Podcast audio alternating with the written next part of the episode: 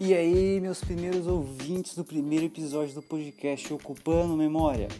Um podcast que, apesar do nome parecer um podcast de entretenimento, tipo Omeletes ou não ouvintes, na verdade é um podcast totalmente sério sobre tecnologia, mercado e tudo o que der na telha.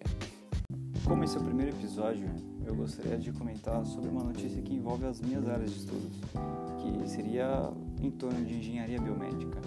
É um curso que quase ninguém conhece mesmo, porque é novidade no mercado e às vezes quando eu vou fazer entrevista de emprego, nem meu entrevistador sabe o que, que significa, qual é a minha área de atuação. Mas é basicamente qualquer tecnologia em prol da medicina, da vida, de, da vida e biologia, digamos assim.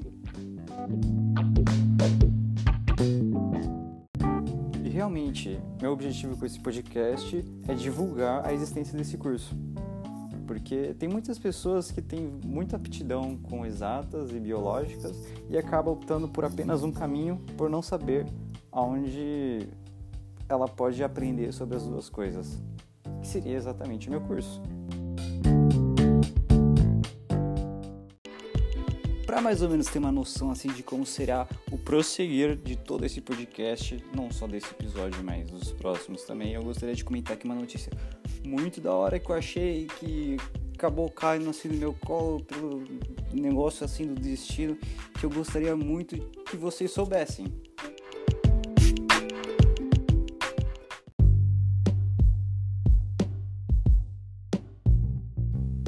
Tem uma startup brasileira desenvolvida pelo físico Sérgio Mascarenhas da USP, que foi um inventor de um dispositivo que simplesmente é revolucionário. Por que, que ele é revolucionário?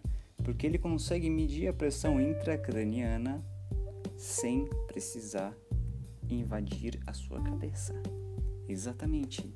Você não vai ter a cabeça invadida para saber qual é a pressão que o seu cérebro faz contra a sua caixa craniana.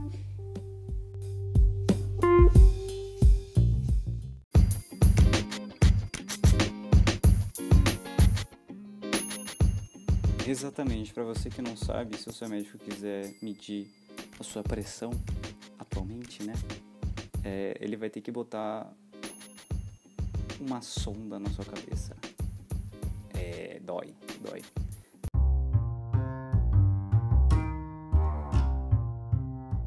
Mas ainda bem que ele ficou inconformado, porque no ano seguinte ele já começou a pesquisar sobre uma solução para melhorar esse tipo de diagnóstico e conseguiu criar um aparelho muito bom que já ganhou vários prêmios pelo seu caráter inovador e conseguiu também com isso abrir uma empresa, né, que chamada Brain Care de início, porque a ideia era só cuidar da cabeça. Para monitorar pacientes que tiveram traumatismo craniano, AVC ou apresentam hidrocefalia e tiveram outras patologias cerebrais, que em termos médicos são chamados de neurocríticos. Mas aí, com o espírito empreendedor que a equipe dele teve, alguns investidores anjos, eles conseguiram criar a Brain for Care, que agora é uma marca global. Qual que é a sacada dessa Brain for Care?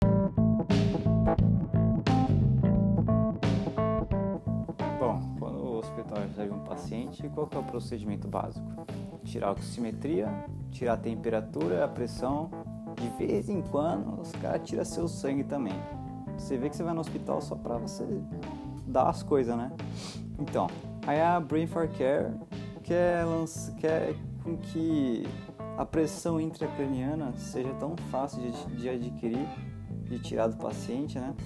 Que nem as, a oximetria, a pressão e a temperatura. E o que é a sacada dessa Brain Care? Pô, o cara tirou uma cirurgia para você botar uma sonda na cabeça e fez só uma, ban uma bandagem, sabe? Tipo, tipo jogador de tênis que usa aquele negócio na cabeça. Eu não sei qual é o nome daquele negócio que eles usam na cabeça para não suar no olho. Mas é igualzinho. Só que é mais feio, né? Lógico que tudo que vem no hospital é feio primeiro.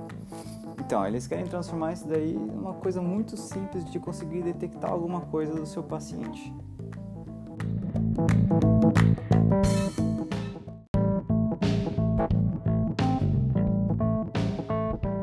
De uma forma bem simplificada, eu falei um pouco sobre a área de atuação da engenharia biomédica, que visa melhorar tudo quanto é tipo de diagnóstico, facilitar a vida do médico, do paciente, porque mais para frente eu pretendo falar sobre o que, que o design influencia no próprio paciente, o que que um pouco sobre empreendedorismo também, até sobre ciência em si, sabe, química, física, esse tipo de coisas, coisas bem da horas, né? E é isso aí, gente.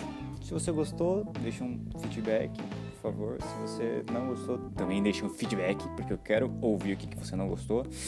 E é isso aí. Muito obrigado pelo seu ouvido e até a próxima.